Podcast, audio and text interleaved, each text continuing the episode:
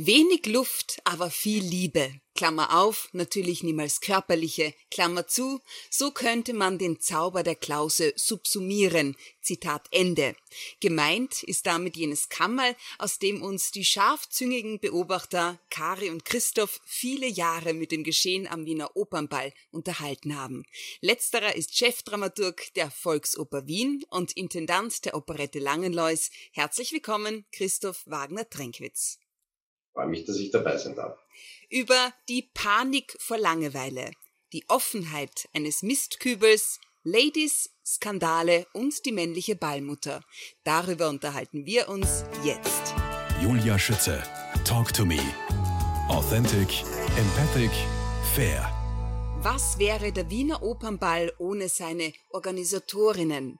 Seit dem Zweiten Weltkrieg, als der Ball an der Wiener Staatsoper wieder auferstand, kümmern sich Damen um den gesamten Ablauf. Den Anfang machte Christel Gräfin Schönfeld, ihr folgten Lotte Tobisch, Elisabeth Gürtler, Desiree Treichel-Stürk und Maria Großbauer. Christoph Wagner-Trenkwitz, hätte ich ihr Büchlein nicht studiert? Das stimmt so nicht. Ja, stimmt. Es hat in der Tat für drei Opernbälle 1997, 98 und 99 eine männliche Opernballmutter gegeben, der doch wirklich in jeder Hinsicht unvergessliche Georg Springer, damaliger Generalsekretär des Bundestheaterverbandes. Der hat amtierte Mutter, würde ich sagen, aber nicht. Der hat tapfer mitgefeiert. Das ist durchaus in, seinem, in seinem Lebenskonzept immer mit dabei gewesen. Es muss gefeiert werden. Ja, also das war zwischen Lotte Tobisch und Elisabeth Gürtel. Aber ich merke mir auch lieber die Frauen. Du, aber was ist die Geschichte? Er hatte den Ehrentitel Flamingo? Ja, den äh, hat er bekommen von A dabei. Flamingo Springer. Ich meine, das hat nichts mit seinem Körperbau zu tun. Genauso könnte man mich Nureyev nennen. Es würde einfach nicht passen. Aber er, ja, ja, Flamingo, ich weiß nicht, weil er so flatterhaft war. Ich habe ihm den Titel nicht gegeben. Es ist ja. ein, es ist ein, ein Titel, den, ähm, ja, wer war denn? Ich glaube, Michael Janet hat ihn den verdient. Janet kommt auch in dem Buch. Ja, ja, ja, es kommen, ich habe Tränen gelacht. Alles weiter. Ja. Er wahrscheinlich nicht. Christoph Wagner-Drenkwitz, Sie sind quasi bei Elisabeth Gürtler ins Kommentatorenfach beim Wiener Opernball eingestiegen. Wie hat sich das zugetragen? Naja, ich habe das zu verdanken, ja, kurz ist der Titel des Buches erwähnt alles Walzer, stimmt, nicht so originell, aber man merkt sich's. Ja, das war das Jahr 2001. Diesem Jahr ging voran das Jahr 2000. Das war ein ziemlicher Katastrophenball, vor allem für die äh, Moderatoren, weil da ist die schwarz-blaue Bundesregierung zum ersten Mal ins Rampenlicht getreten und also die Moderatoren haben eine schwere Zeit gehabt und haben sich da vielleicht ein bisschen verprobelt bei dem oder dem und irgendeiner der Kommentatoren hat einen Tänzer einen Namen gegeben, der aber nicht und hat Also auf jeden Fall wollte Johann Holländer, der damalige Staatsoperndirektor und mein Chef, einen Menschen, der sich bei Oper auskennt, und Sie nehmen den Wagner Trenkwitz, der macht das ganz gut. Also er hat mich sozusagen in dieses Team hinein reklamiert, buxiert. Die Sympathien, die mir entgegengeschlagen sind bei der ersten Sitzung, waren überschaubar, aber ich habe mich mit allen angefreundet, sogar mit dem Kari Hohenlohe. Und seit 2001, das war nicht leicht mit Kari, ähm, seit 2001 sind Kari und ich die beiden alten Deppen beim Opernball. Das ist sehr gut, wenn man mit noch nicht einmal 40 im, im, im Fach des alten Deppen ist, muss man sich dann auch mit über 60 nicht kein, kein neues Fach überlegen. Naja, jedenfalls, kaum eingegroovt, lassen auch schon die Tänzer des Staatsopernballetts in der Schlussanlage die Hosen runter. Und hm, ja, Staatsoperndirektor Holländer entzieht dem Ballettchef Renato Zanella das, sagen wir mal, Vertrauen. Kein Freund von Männern in Unterhosen, Jan Holländer, so viel kann man sagen, ja. Naja, das war im Jahr 2004, das war irgendwie so das Abschiedsgeschenk unter Anführungszeichen von Renato an, an Direktor Holländer es war eine harmlose Sache. Also wir wissen alle, dass Männer dazu neigen, sich lächerlich zu machen und dass Frauen, die, äh, die wichtigste Eigenschaft von Frauen ja die äh, Toleranz gegenüber männlicher Lächerlichkeit ist. Also darauf basiert das ganze System der Heterosexualität. Und, und in dieser Balletteinlage haben sich die Männer eben auch so ein bisschen zu Affen gemacht, haben sich Clownnasen aufgesetzt und dann fielen die Hosen und dann fielen sie auf den Boden und die Frauen haben triumphiert. Also eigentlich sehr harmlos. Waren gerne pornografischen äh, Momente in der Sache drinnen noch dazu. Also der beim Tänzer in Unterhosen, das ist ja wirklich ein erstklassiges Vergnügen anzusehen. Aber Holländer hat geschäumt und es, diese Unterhoseneinlage zählt zu den historischen, legendären Skandalen in der Ballgeschichte. Also beim Opernball hat man keine es Apropos so. Skandal, was wird im Rahmen des Opernballs eigentlich allgemein hin als Skandal oder Fauxpas klassifiziert? Naja, das ist ein, das ist ein eigenes, ich habe diesen, diesen eigenen Eintrag in meinem Opernball ABC oder Opernballverbet, ähm, habe ich es ja genannt, habe ich versucht, das zu erklären. Grobe oder mittelgrobe Störungen der Etikett, die den Anwesenden, vor allem aber dem Publikum zu Hause, sauer aufstoßen und je nach Schwere des Vergehens mehr oder weniger lang im Gedächtnis haften bleiben und für Wirbel sorgen. Also Skandal ist, äh, ist der große Bruder vom Fauxpas und der Fauxpas ist der große Bruder oder die große Schwester, nein, äh, Le Pas ist es nämlich ähm, ist die große, große Bruder vom Hoppala. Äh, und irgendwas ist beim Opernball immer. Also Skandale nicht wahnsinnig oft, wenn versucht, äh, der Adolf Hitler zur Türe hereinzukommen, ist das natürlich schockierend. Mhm. Das hat sich aber dann als der Schauspieler Upsi Kramer herausgestellt. Das war gar nicht der Hitler. Ähm, wurde auch gleich wieder entfernt in Kostüm und Maske. Wenn ich Nelken als Tulpen bezeichne, es ist im Auge des Betrachters. Es ist mir einmal passiert, dass ich Nelken als Tulpen bezeichnet habe. War es ein Skandal, war es ein Fauxpas, war es nur ein Hoppala? Es ist schwer in dieser Kunstwelt, in dieser Faschingskunstwelt da wirklich Abgrenzungen zu machen. Mhm. Apropos Wirbel, Shitstorm im Wasserglas, wie Sie es im Büchlein alles weiter beschreiben, finde ich, ich um noch so viel besser. Das Datum dazu lautet 20.02.2020. Was fällt Ihnen dazu ein? ja. 20, das war der letzte, also der bis jetzt äh, letzte Opernball. Ja. Bis, bis jetzt letzte Opernball. Und es lag die mittlerweile weltweite Pandemie und schreckliche Seuche lag noch in den Anfängen, auch in der Wahrnehmung. Der Mensch hat Pandemie gesagt, jeder hat gewusst, der wisst, was das heißt, neuartiges Coronavirus und sie ist in China und aber Masken und alles das war noch nicht bekannt. Das war Februar vorigen Jahres. Und ähm, ich habe gesehen, unter den, äh, unter den Debütanten ist auch ein, ein chinesischer Gentleman aus London, ein, ein, ein junger Anglo-Chinese oder so. Und ich habe gesagt, auf dem Tanzpaket befindet sich auch ein gesunder Chinese. Ich würde es jetzt natürlich nicht wieder sagen, weil mittlerweile ist die Welt zu ernst und auch traurig äh, geworden. In dem Moment, ich fand es ein bisschen unschuldig. Es sind kurz die Wogen hochgegangen. Ich war sogar für einen Tag auf dem Cover der Kronenzeitung. So wow. ganz, ja, ja, ganz unten. Äh, so neben, ich weiß nicht was, äh, Haus umgefallen und Supermarktsucht Mitarbeiterin war ein sehr unsympathisches Bild von mir unser Chinesensager war ein Skandal. Wenn man dafür auf Cover der Kronenzeitung kommt, am nächsten Tag war schon wieder anderes der Skandal. Der Harald Mara von der Wirtschaftskammer hat irgendwas gesagt, dass bei ihm nur Mineralwasser ist und bei der Arbeiterkammer trinkt, das ist Shampoos oder so. Also das war dann am nächsten Tag die Welt auf. Ja, ja, so schnell geht das auch. Vom Fauxpas, zum, ja. vom Fauxpas zum Hoppala, dem Zitat zweiten Vornamen des Opernballs, Christoph Wagner-Tränkwitz. Besonders äh, liebe ich den vom Kari, Karl Hohenlohe, als es in seinem Kopf offenbar die Generationen wild durcheinander wirbelte. Ja, Buchseite 70. ja, ich kann es auswählen. Also das kann ich auswendig. Ich habe es ja erlebt. Hm, muss ich nicht nachschauen. Ja, das war, als seine erstgeborene Tochter debütiert hat. Und er wusste irgendwie plötzlich nicht mehr, was ist Vater, Mutter, Kind. Ähm, und ähm, er hat irgendwie gesagt, also da kam die Ulla Weigersdorfer ins, ins Bild, blühende Schönheit gesegnet. Und ich habe wahrheitsgemäß gesagt, das ist die ehemalige Miss World. Kari hat darauf gesagt, das war lange vor unserer Zeit. Bockig und uncharmant, muss man sagen, was er meistens nicht ist. Und dann kam auch noch Bianca Jagger ins Bild. Und Kari hat gesagt, das ist Mick Jaggers Mutter. Und da war es irgendwie aus, also dann muss ich eine Notbremse ziehen. Wir können ja unsere Mikrofone abdrehen, auch gegenseitig, wenn es nicht mehr erträglich ist. Das sind die Phasen des Schweigens, wenn einer dem anderen abgedreht hat, weil er nicht mehr zuhören kann. Aber wie hätte der Staatsoperndirektor wohl gesagt? Ist der Furz einmal aus der Hose, lässt er sich nicht mehr zurückholen.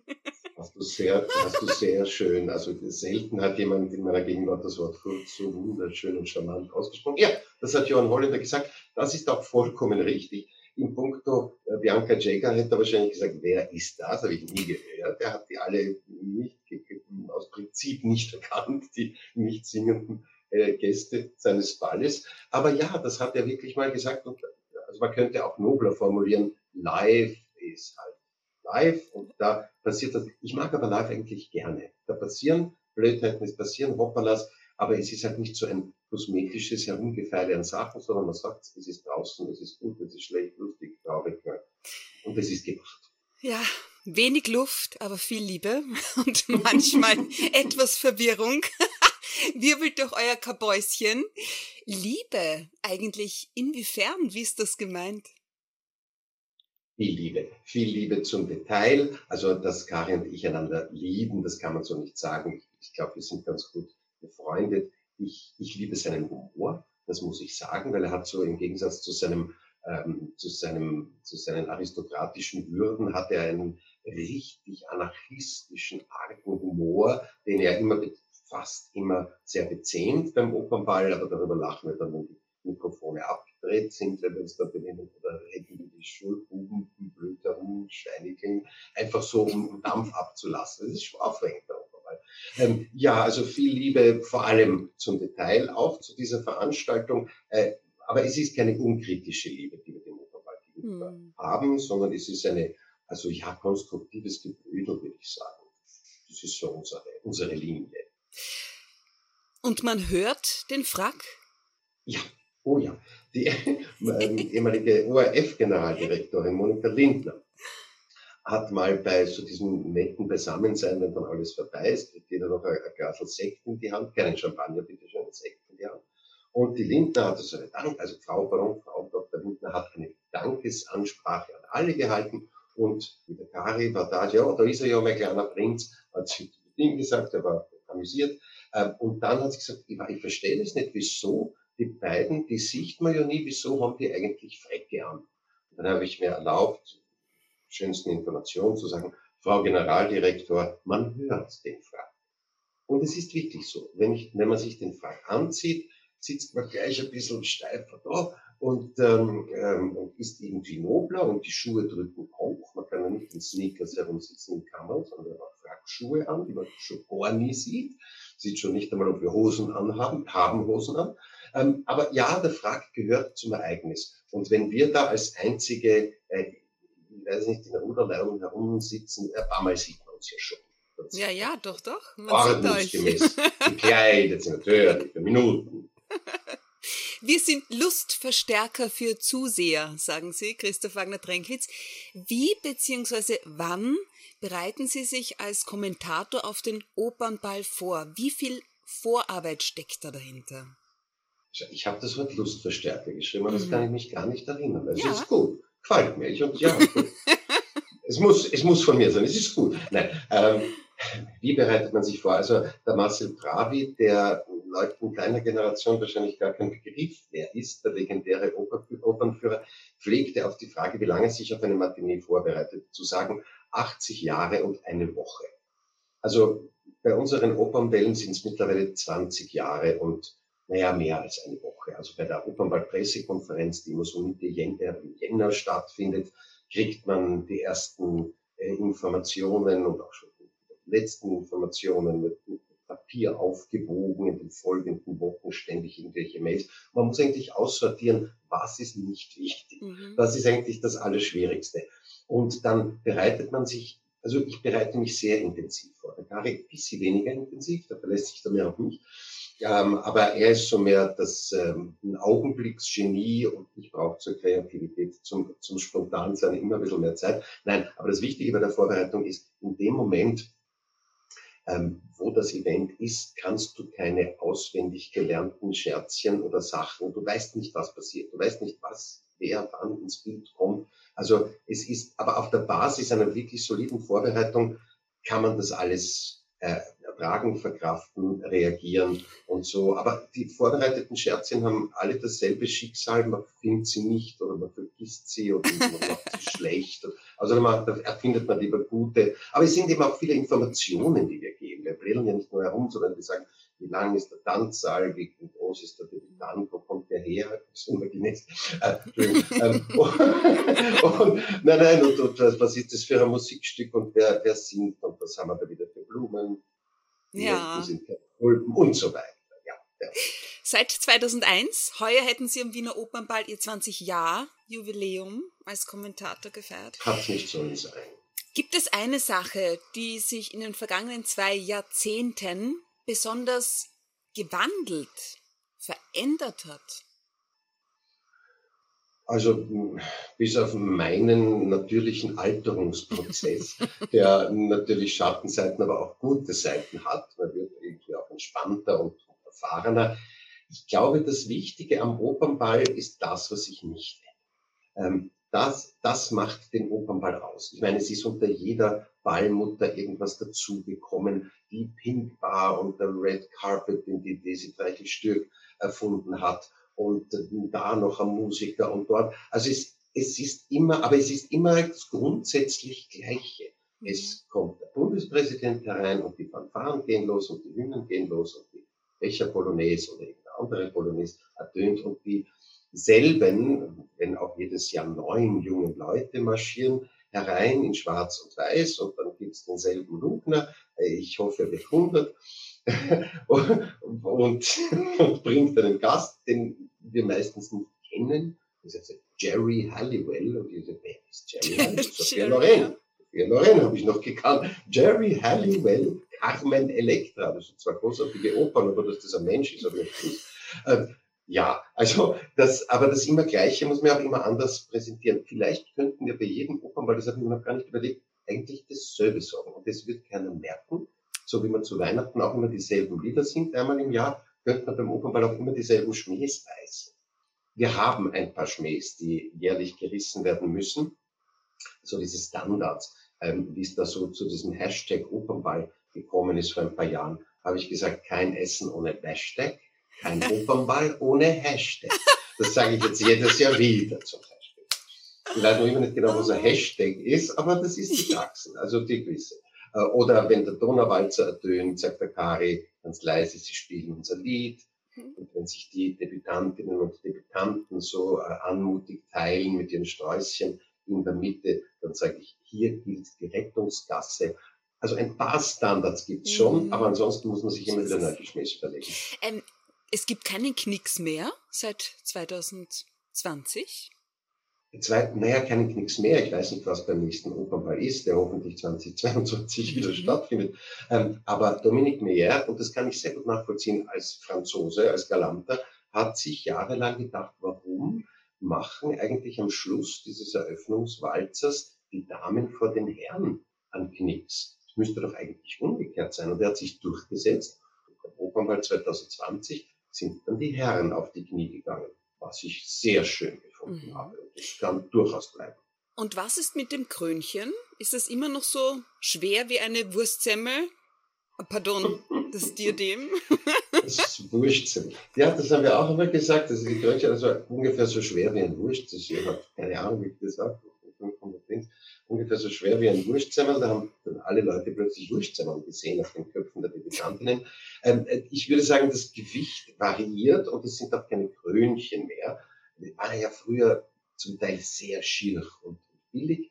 Jetzt ist es, ich sage jetzt nicht sehr schier und teuer, nein, aber jetzt heißt es Diadem ja. oder Tiara. Und ich habe immer gedacht, das sind Kaiserkönige und Päpste, die sich mit solchen Sachen, die sich solche Sachen auf den Kopf setzen. Aber nein, die Debütanten und so Jack-Leute wie Karl Lagerfeld und Dolce und Gabbana gestalten, Krönchen mit ganz Versace, mit wilden Fantasien, Namen und und äh, irgendwann einmal auf einem Krönchen, das aber Tiara Bau äh, und gesagt, und da, äh, dieses, dieser blaue, grüne Stein wird von blauen Steinen umtost. Dann hat der Karl gesagt, ich sehe keinen Toast. Und so hat das ganze Krönchen wieder zur Wurstsemmel zurückgefunden. ja, ja. Gleich nach K wie Kultur in Alles Walzer kommt L wie Lugner Richard. Muss sein. Muss Was wäre der Opernball, der Wiener Opernball ohne den Baumeister? Ja, man kann genauso gut zurückfragen, was wäre der Baumeister ohne den Wiener Opernball? Das ist ja eine wunderbare Investition äh, für ihn. Also mir ist wichtig zu betonen, äh, dass Richard Lugner mit zweitem Namen Siegfried heißt. Mhm. Das ist nicht allgemein bekannt. Richard Siegfried Lugner, seinen Spitznamen Mörtel sieht man ihm eher an. Für mich ist das ja der Märtyrer des Opernballs. Also das traurigste Gesicht der ganzen Ballnacht hat er zumeist der Richard Lugner mit seinen Gästen, deren Sprache er nicht versteht oder äh, weibliche Gäste, die er wahrscheinlich gar nicht kennt, so wie ich. Ich kenne die auch nicht und ich kann ein bisschen Englisch, das ist wieder einfach. Er weiß nicht, was er sich mit denen unterhalten soll, dann verschwinden sie aufs Klo, dann verschwinden sie ganz. Er hat unheimlich viel Geld gezahlt und ist, also wenn ich ihn anschaue, ich habe so ein Mitleid mit ihm. Und ich weiß nicht, warum er sich das jedes Mal abtut, aber, aber er, er ist irgendwie das Pombalmaskottchen. Ich, ich werde ihn das fragen. Das ist eine gute Frage, die ich mir jetzt notiere, denn ähm, er ist am Freitag bei mir online. Exklusiv ja, Grüße, im Interview. Grüße. Also die Frage lautet, aus welchem Grund tut er sich das an? Gut, wird erledigt. Äh, nicht nur, dass er ja seit vergangenem Jahr auch zu den Donatoren äh, der Staatsoper gehört, wie ich gelesen habe, er hat doch die Oper für sich entdeckt. Es schaut so aus, ja. Irgendwie der neue Operndirektor äh, Bogdan Roscic hat gemeint, also den Lugner braucht er eigentlich nicht. Der braucht keine Loge kriegen und da hat er sofort, also äh, Donator geworden und also zahlt unheimlich viel Geld, deswegen darf er sich dann auch noch eine Opernballloge zum Vollpreis kaufen. Und um zu zeigen, dass ihm das ernst ist, hat er auch, glaube ich, zwei Vorstellungen besucht, wo die Parkettbestimmung drin geblieben ist. Ähm, Carmen und er hat gesagt Lady Butterfly, das heißt Madame Butterfly, das ist wurscht. Das ist immer nicht kleinlich. Er war in der Nein, nein, das ist immer nicht kleinlich. Ich meine, welche Lady, welche Lady an seiner Seite wird Ihnen besonders in Erinnerung bleiben?